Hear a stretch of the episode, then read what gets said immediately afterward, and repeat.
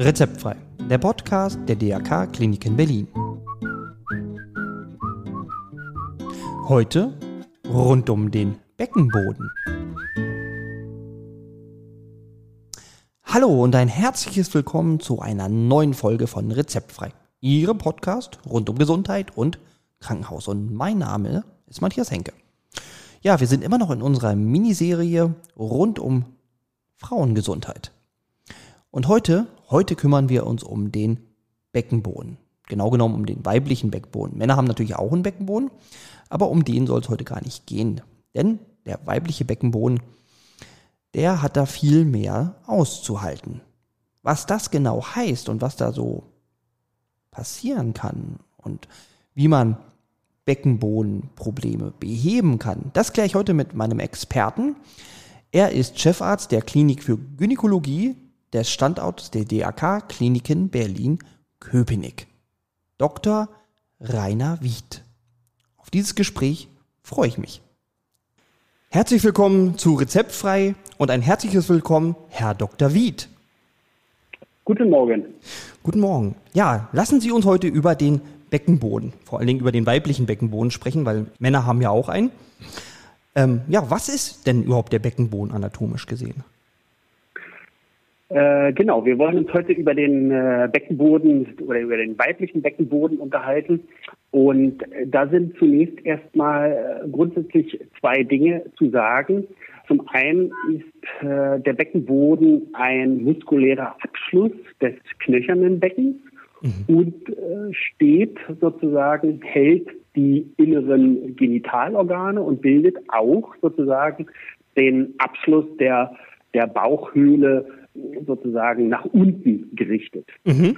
Mit diesem nach unten gerichtet ähm, definiert sich oder kommt es schon zu der eigentlichen Problematik, wenn wir sozusagen auch äh, perspektivisch über die Erkrankung des Beckenbodens reden. Ja, genau. Nämlich, dass wir im Gegensatz zu Tieren, zu allen anderen Säugetieren, die natürlich auch einen muskulären Beckenboden haben, mhm. wir in den meisten Fällen aufrecht gehen und stehen und diese ähm, Lage des Beckenbodens sich so verändert hat, dass er praktisch jetzt äh, eine waagerecht ausgerichtete Muskelplatte ist, wo das gesamte Gewicht des Bauchraumes und des inneren Genitales oben drauf liegt, wie auf so einer Hängematte. Okay.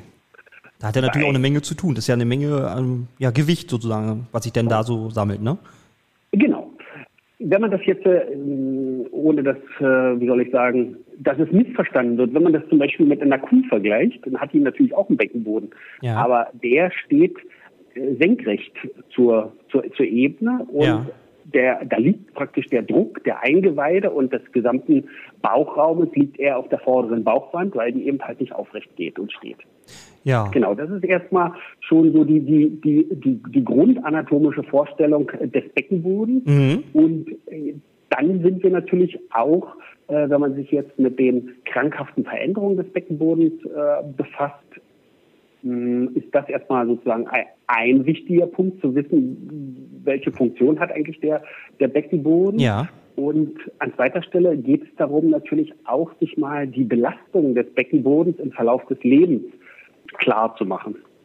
Und da gibt's so, da gibt's relativ stati gute statistische Angaben. Das ist natürlich, Statistik hat ja immer den, den Nachteil, dass es äh, bei einigen weniger ist und bei anderen mehr. Aber grundsätzlich hat man so ähm, Belastung des Beckenbodens im Verlauf des Lebens, äh, hat man auch mal versucht, als Zahlen festzuhalten. Ah, okay. Wie sieht es denn so äh, ungefähr aus? Genau. Es, der Beckenboden äh, wird belastet, dass eine Frau im Verlauf ihres Lebens ungefähr 153.000 Mal zum Wasserlassen geht. Ja, okay. Mhm. Sie hat, sie hat 25.000 Mal Stuhlgang, mhm. 7.500 Mal Geschlechtsverkehr. Ich, also variiert sicher. Ja, das denke ich Aber auch. grundsätzlich sind das erstmal Zahlen, die man so statistisch annimmt. Ja. Die Frau kriegt im Durchschnitt, hat zwei Schwangerschaften und erlebt zwei Geburten. Ja.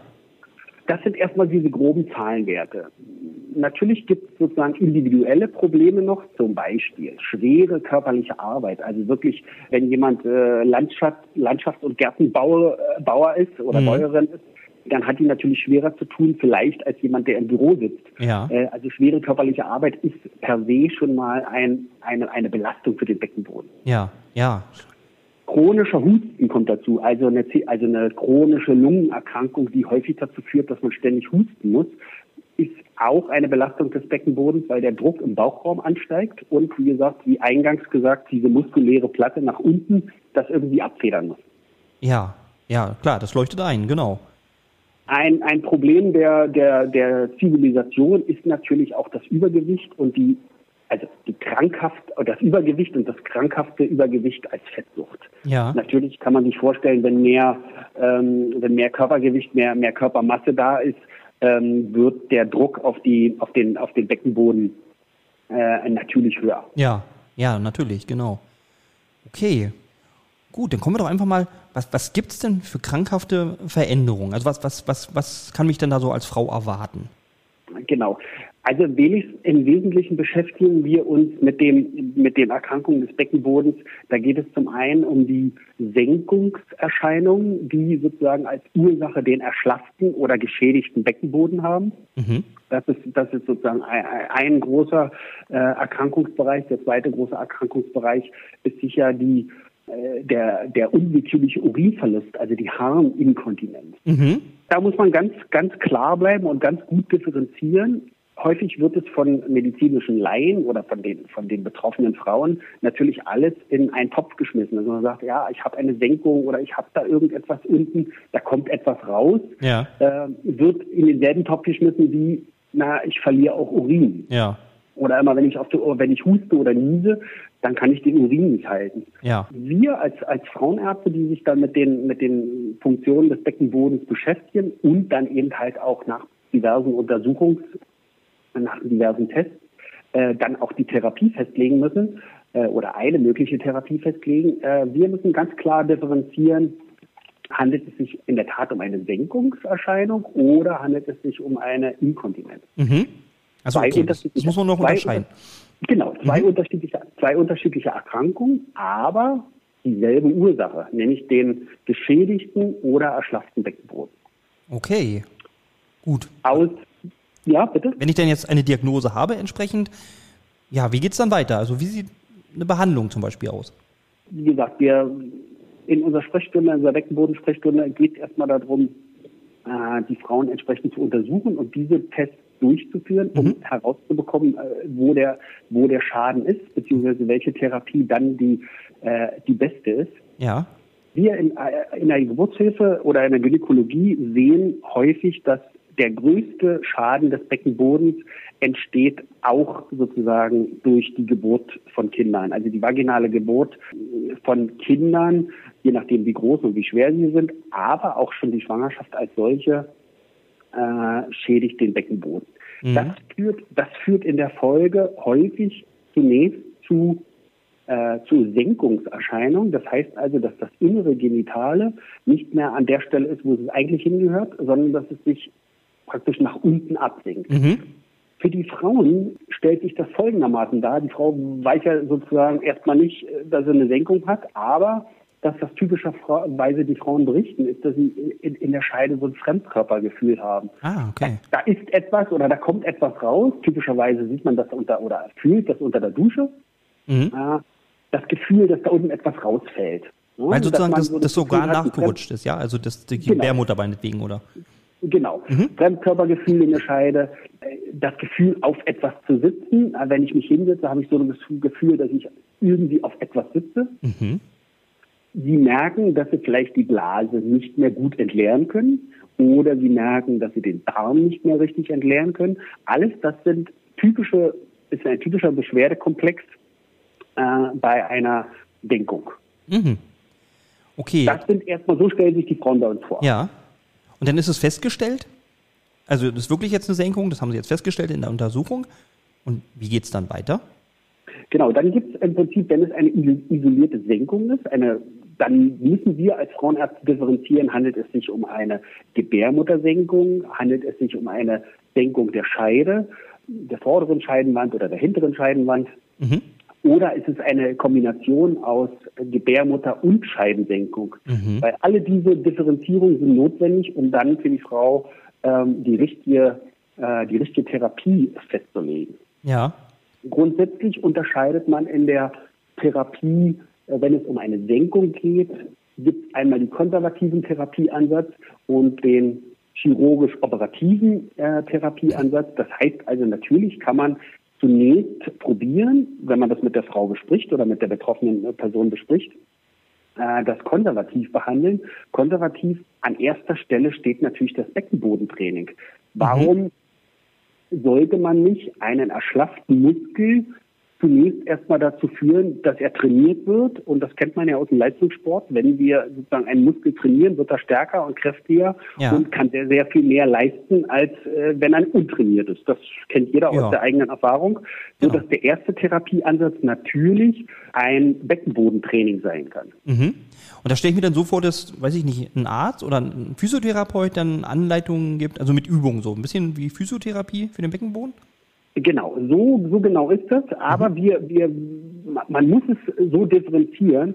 Das heißt also, wenn Ihnen der behandelnde Arzt oder eine Physiotherapeutin ein DIN A4-Blatt hinlegt und sagt, hier sind die Übungen aufgemalt, nun machen Sie die mal zu Hause für ja. eine Woche oder für, äh, für drei Wochen, das ist meist, das ist, das hat nicht so den Effekt. Nee, ne? Es gibt, okay. äh, es gibt in der Stadt und in ganz Deutschland wahrscheinlich auch speziell ausgebildete Physiotherapeuten, mhm. die äh, ein angeleitetes Beckenbodentraining durchführen können.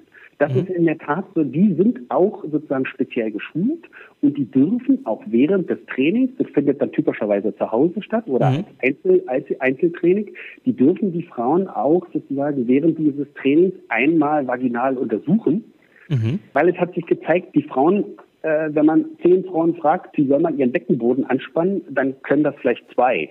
Das ja. heißt also, eine Problematik ist schon, dass die Frauen gar nicht so genau wissen, wo ist denn eigentlich mein Beckenboden und welche Übungen muss ah. ich tun, damit ich meinen Beckenboden trainiere. Sonst wird der Hintern angespannt und die Bauchdecke angespannt und der Oberschenkel angespannt, ja. aber nicht der Beckenboden. Also die größte Herausforderung des Beckenbodentrainings ist schon mal zu erfassen, wo ist eigentlich mein Beckenboden. Ah, also erstmal ein Gefühl dafür lernen, wie sich mein Richtig. Beckenboden anfühlt. Genau, und dann ja. kann man sozusagen, wenn man das sozusagen erstmal verinnerlicht hat, welche Bewegung, Schrägstrich, welchen Muskel ich eigentlich anspannen muss, mhm. dann ist es erforderlich, ähnlich wie beim Leistungssport, das jeden Tag für eine halbe Stunde zu machen, ja. über drei bis sechs Monaten. Und erst dann kann man überhaupt abschätzen, bringt das Beckenbodentraining etwas. Ah. Der, der, der, klassische äh, sozusagen Negativfall ist, na, ich meine, meine Frauenärztin hat mir jetzt sechsmal Beckenbodentraining aufgeschrieben, das hat nichts gebracht. Ja. Natürlich hat das nichts gebracht, nee, weil sozusagen so schnell lässt sich so ein Muskel natürlich nicht trainieren nee. und wie gerade schon angedeutet, erstmal geht es darum, überhaupt zu wissen, wo der Beckenboden ist. Ja. Ah, okay. Aber man kann, äh, trotz aller, aller Hindernisse und Schwierigkeiten, kann man durch dieses konservative Beckenbodentraining schon ganz, ganz viel den Frauen Erleichterung bringen. Und viele sind, die das auch konsequent durchziehen, mhm. sind dann damit auch erstmal zufrieden, weil man kann schon sozusagen den Beckenboden so kräftigen, dass er, dass sie viel besser eine Kontrolle über, über, über die Funktion haben. Das ist, muss man schon ganz klar sagen. Ah, okay. das ist ja schon mal sehr, sehr gut. Muss man also nicht operieren immer. Man sollte sozusagen nicht gleich als ersten Schritt das Skalpell in der Hand nehmen und sagen, wir müssen sie operieren. Okay, ja, das ist doch schon mal schön. Ja. Genau. Ab wann muss ich denn also operieren, wenn dieses Beckenbodentraining nicht funktioniert?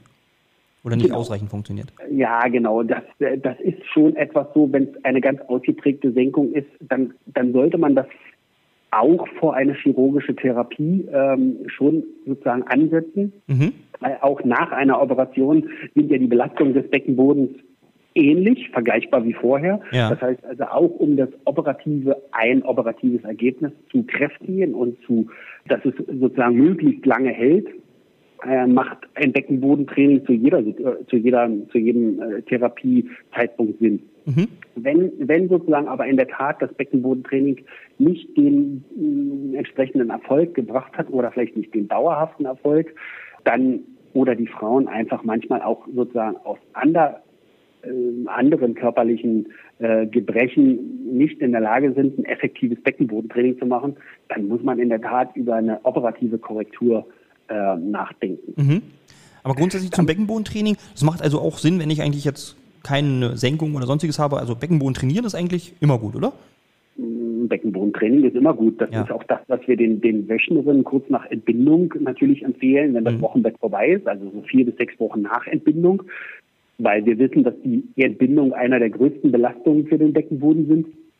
Äh, schon mit dem mit dem Beckenbodentraining anzufangen. Aber äh, wie so häufig im Leben hat man ein kleines Kind zu versorgen. Ja. Man, okay. man hat viele Dinge um, um die Ohren, die man vielleicht vorher nicht hatte. Und dann ist zugegebenermaßen relativ wenig Zeit dafür, ja. äh, konsequent Beckenbodentraining zu machen. Das hat auch gar nicht sehr viel mit der Rückbildung zu tun. Beckenbodentraining wäre nochmal, wie gerade schon angedeutet, ziemlich speziell und doch schon ein bisschen anders. Mhm.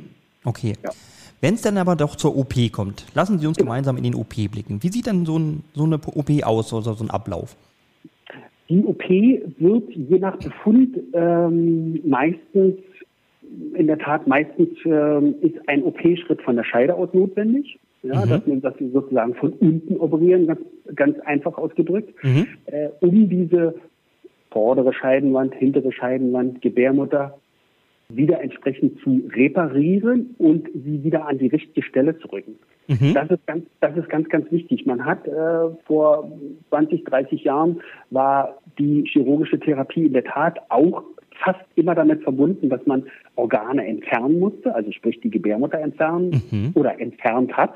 Ja. Man weiß heute, dass es wesentlich besser ist, auch die Erfolgsaussichten einer Senkungskorrektur wesentlich äh, erfolgreicher sind, wenn man kein Organ entfernt, sondern die Organe im Prinzip so lässt, wie sie sind und mhm. äh, nur wieder an die richtige Lage bringt. Mhm. Nur ist äh, einfach ausgedrückt, ist manchmal nicht so ganz einfach, aber man kann sozusagen diese Operation in vielen Fällen von der Scheide ausführen. Mhm. Aber wir haben mittlerweile auch schon sehr, sehr gute Möglichkeiten, das minimalinvasiv mit einer Bauchspiegelung zu machen. Also im Prinzip vom Bauch her ohne ah, Bauchschnitt, okay. sondern minimalinvasiv diese Senkung zu korrigieren, ohne dass wir von unten, also von der Scheide aus operieren müssen. Mhm. Das, das kann insofern Vorteil haben, dass jede Operation macht ja Narben. Ja. Und wenn man von der Scheide aus operiert, dann gibt es natürlich auch an der, an der Scheide äh, natürlich Narben. Ja. Die, die heilen erstmal gut, aber jede Narbe ist natürlich sozusagen eine Veränderung des Gewebes, was auch selbst dann wieder Beschwerden machen kann. Ja. Ähm, und für die, für die Vita Sexualis, also für, für, das, für das Empfinden des, ähm, beim Geschlechtsverkehr kann auch mal eine Narbe an der Scheide ähm, ja, störend Missempfindung machen. Ja. ja, störend sein oder Missempfindung machen, genau. Ja. Ah ja. Was, was macht man denn, damit die Organe denn auch an Ort und Stelle bleiben und nicht gleich wieder, wieder runterrutschen? Also äh, ich hatte ja, genau, ich hatte eingangs schon ja erwähnt, dass im Prinzip der Beckenboden wie eine ausgespannte äh, Hängematte funktioniert. Mhm. Und wenn man bei diesem Beispiel bleibt, kann man sich schon vorstellen, wenn ich jetzt äh, eine Hängematte zwischen zwei Bäumen habe und da oben eine Decke drauflege mhm. äh, oder besser noch eine, eine Kiste vielleicht und mhm. die Hängematte jetzt in der Mitte durchschneide, fällt diese Kiste ganz klar runter. Das, das kann man ja gut nachvollziehen. Ja, das, das, was man jetzt operativ macht, in der Tat ist, dass wir uns die beiden durchgeschnittenen, schrägstrich durchgerissenen Enden wieder suchen und mhm. die in der Mitte wieder zusammennähen. Ach so. So, so einfach äh, sozusagen äh, plastisch muss man sich das erstmal vorstellen. Also die beiden zerrissenen Anteile der Hängematte werden äh, wieder werden wieder vereinigt. Ah, okay. Ja, das ja, ja, hört sich ja logisch an. Genau. Und, und, des, und deswegen macht sozusagen auch das Beckenbodentraining Sinn, weil diese beiden zerrissenen Enden, die müssen ja danach wieder halten. Ja. Und deswegen macht es so viel Sinn, auch diese Muskulatur oder diese Strukturen so zu kräftigen, dass nicht sozusagen die Hängematte an einer Stelle durchgerissen ist und dann habe ich sie zusammengenäht bei einer Operation und zehn Zentimeter daneben reißt es wieder durch. Ja. Deswegen ist es so wichtig, auch insgesamt einen, einen, einen kräftigen Beckenboden zu haben. Ja, also auch nach der OP unbedingt Beckenbodentraining. Training, genau, wenn das verheilt ist, kann man danach auch sozusagen ähm, so vielleicht, naja, frühestens äh, sechs bis acht Wochen nach OP mhm. äh, könnte man rein theoretisch oder sollte man vielleicht auch wieder mit äh, leichtem Beckenbodentraining anfangen. Ja. Wie lange muss ich überhaupt danach, also pausieren so? Oder, oder, oder wann kann ich wieder auch sexuell aktiv werden? Wie lange muss ich? Das ist, das ist, das ist ungefähr derselbe, derselbe Zeitraum. Mhm. Also wir, ähm, die Frauen werden operiert und eine typische Senkungskorrektur dauert vielleicht so mit Einschlafen und wieder aufwachen vielleicht ein bisschen über eine Stunde, anderthalb Stunden so. Mhm, okay. Kann man gut als Zeit rechnen. Im Krankenhaus sind die betroffenen Frauen vielleicht so drei bis fünf Tage, je nachdem, wie, in welcher Altersstruktur und welche Dinge noch so dazukommen. Das wäre so die typische Überwachungszeit. Nach Entlassung sollten sie sich körperlich schonen. Körperlich schonen heißt aber nicht äh, zu Hause auf der Couch liegen, sondern äh, nicht schwer heben, nicht schwer arbeiten. Häufig sind es ältere Damen, die Enkelkinder haben, nicht die Enkelkinder anheben und so weiter. Mhm sich eben schon körperlich so ein bisschen schonen, insbesondere den Beckenboden schon. Mhm. Äh, das, das, sollte man für sechs bis acht Wochen machen. Ah, ja. Und danach ist im Prinzip wieder sowohl das Training möglich, also die, die muskuläre äh, Anspannung des Beckenbodens, als auch äh, alle sonstigen Aktivitäten. Mhm. Okay. Kann so eine Senkung wieder auftreten? Bitte? Kann so eine Senkung nach einer Operation auch wieder auftreten? Oder? Ja, muss man, muss man ganz klar sagen. Also die, äh, die Erfolgsaussichten einer Senkungskorrektur und dabei ist es unabhängig, ähm, welche OP-Technik angewendet wird, mhm. sind ungefähr so zwischen 75 und 85 Prozent. Ja. Das heißt also, ja, 15 bis 20 Frauen, äh, die operiert worden sind von 100, werden im Verlauf ihres Lebens erneut mit einer Senkung zu tun haben. Mhm. Ob die dann immer so ausgeprägt ist, dass eine erneute OP notwendig ist, mhm. oder ob man die dann konservativ behandelt, äh, das muss man im Einzelfall sehen. Aber wir sehen schon auch Rezidive, also dass äh, eine Senkung wiederkommt, äh, mhm. schon in dem, in dem Prozentbereich. Ah ja, aber ich könnte denn auch nochmal operieren. Also das Man kann das auch nochmal operieren. Mhm. Ähm, da gibt es ähm, unter auch heute noch unterschiedliche Ansichten, ob man die gleiche OP-Technik nochmal wählt, ob man eine andere OP-Technik wählt oder ob man zur Unterstützung des Eigengewebes, also wenn eben halt die Beckenbodenstruktur nicht mehr so stabil ist, ob man dann äh, diesen, diesen Defekt mit einem Netz unterstützt. Mhm. Äh, das sind, das sind Kunststoffnetze, die bestimmte Eigenschaften haben und die mit dem Gewebe sich so vertragen, dass man die gut verwenden kann. Das ist etwas, was wir uns bei den letztendlich bei den bei den Chirurgen abgeguckt haben, wenn die Bauchwandbrüche oder Leistenbrüche. Also, ne, der Leistenbruch, genau. Auch da gibt es die, diese, diese Unterstützung mit den Netzen mhm. und die kann man sozusagen im, im Einzelfall auch für eine Senkungskorrektur nehmen. Ja. ja. Okay. Wir hatten ja eingangs gesagt, es gibt auch noch die, die Inkontinenz so, ne? Genau. Ähm. Ein, ein, ein, völlig, ein völlig differentes ähm, Beschwerdebild, aber eben halt mit gleichem, mit gleicher, ähm, mit gleicher Ursache, nämlich dem erschlafften Beckenboden, mhm. ist die weibliche Inkontinenz. Äh, erstmal aus unserer Sichtweise ähm, beschäftigen wir uns mit der, mit der Harninkontinenz, also mit dem unwillkürlichen ähm, Urinverlust bei Belastung. Ja, aber da kann ich auch im Prinzip ähnlich auch mit Beckenbodentraining gegenwirken? Genau. Ja. Äh, wenn, wenn man sich sozusagen die Ursache klar macht, dann muss man ganz klar erkennen, auch sozusagen die weibliche Inkontinenz, äh, Urinverlust bei Husten, Niesen, Lachen wäre so ein, so, so ein klassisches, klassisches äh, Symptom. Mhm. Also es ist, nicht, es ist nicht immer da, aber wenn sozusagen die Frauen sich belasten, schwer heben, husten, ähm, die Einkaufstasche tragen, die Enkelkinder anheben und, und so weiter, vielleicht zur Straßenbahn rennen, weil sie die noch bekommen müssen, dann mhm. kann es sein, dass es zum unwillkürlichen Urinverlust kommt. Und das wäre so ein äh, klassisches Beispiel für den erschlafften Beckenboden. Und da hilft natürlich auch sozusagen das angeleitete äh, konsequente Beckenbodentraining. Dann kann man das in gewissen Grenzen auch äh, gut therapieren. Mhm.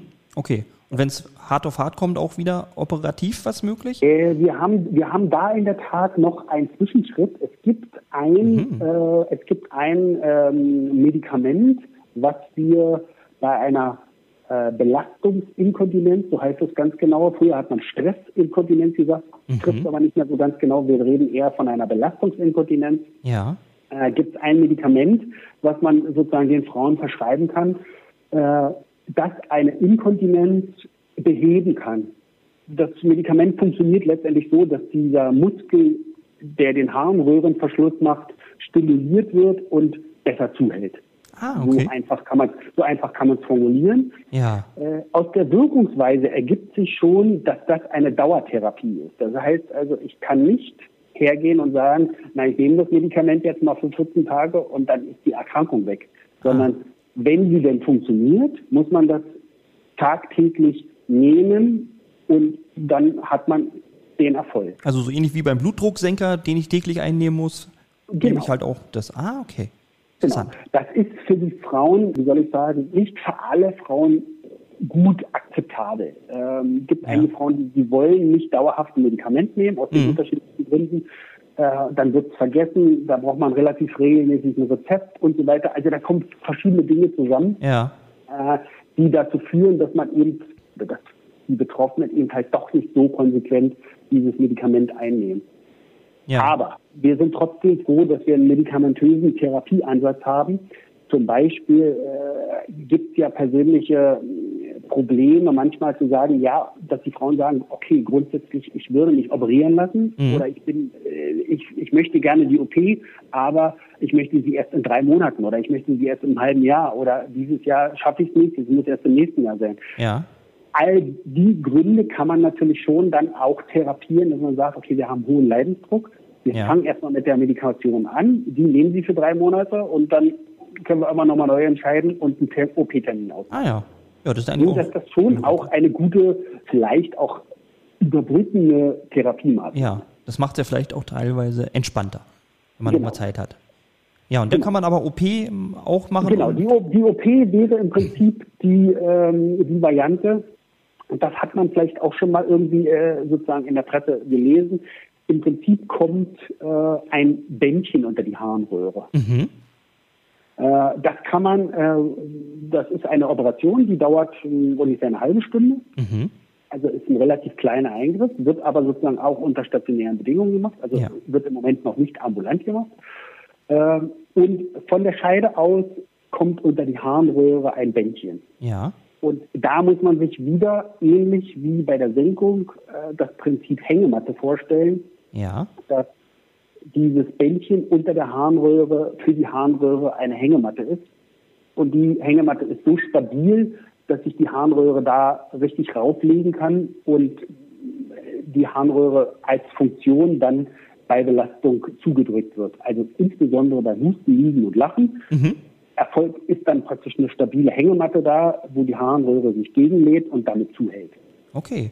Habe ich denn nach der OP irgendwelche Neben- oder Nachwirkungen? Also weiß ich nicht, dass man nicht Wasser lassen kann oder nicht so richtig oder brennen oder? Genau, das, das wäre in der Tat eine Komplikation dieser Operation. Mhm. Äh, das heißt sogenannte Überkorrektur. Das Bändchen ist zu straff, ah. ganz einfach ausgedrückt. Dann äh, gibt es die Möglichkeit, das wieder zu lockern. Mhm. Das kann man aber nur am Folgetag machen. Also deswegen behalten wir die Frauen noch mindestens eine Nacht da, ah, ja. um zu gucken, ob ein ganz normales Wasserlassen danach möglich ist. Ja. Äh, man, kann, man könnte am Folgetag das Bändchen wieder lockern. Äh, wenn es erst zum späteren Zeitpunkt auftritt, was durchaus auch sein kann, mhm. dann müsste man es durchschneiden. Wieder. Ah, Okay, und dann wäre man eigentlich wieder am Anfang sozusagen. Nee, dann ist man nicht am Anfang. Auch das durchgeschnittene Band hat noch eine gewisse Restfunktion. Ah, okay. So dass, also die Formulierung kann nicht sein, ach, jetzt ist das Bändchen durchgeschnitten, jetzt bin ich wieder am Anfang. Ja. Sondern ähm, wir müssen es durchschneiden, damit sozusagen ein normales Wasserlassen möglich ist. Mhm. Aber die Frauen profitieren häufig von einer Restfunktion und für viele ist das schon ausreichend. Ah, okay.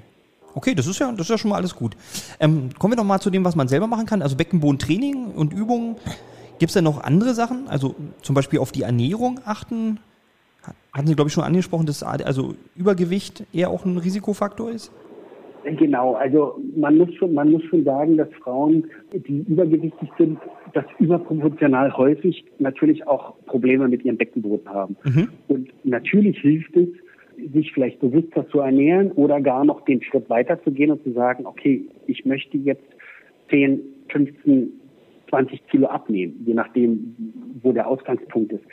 Auch das ist etwas, was natürlich mit jedem Kilo weniger äh, den Beckenboden weniger belastet. Und mhm. in der Kombination dann mit einem Training, einem konsequenten Training, hat man natürlich noch bessere Erfolge hinsichtlich der, der konservativen Therapie. Also ich möchte, ich muss am Ende nicht operiert werden. Mhm. Das, das, sollte ja vielleicht für viele auch ähm, ein entsprechender Ansporn sein.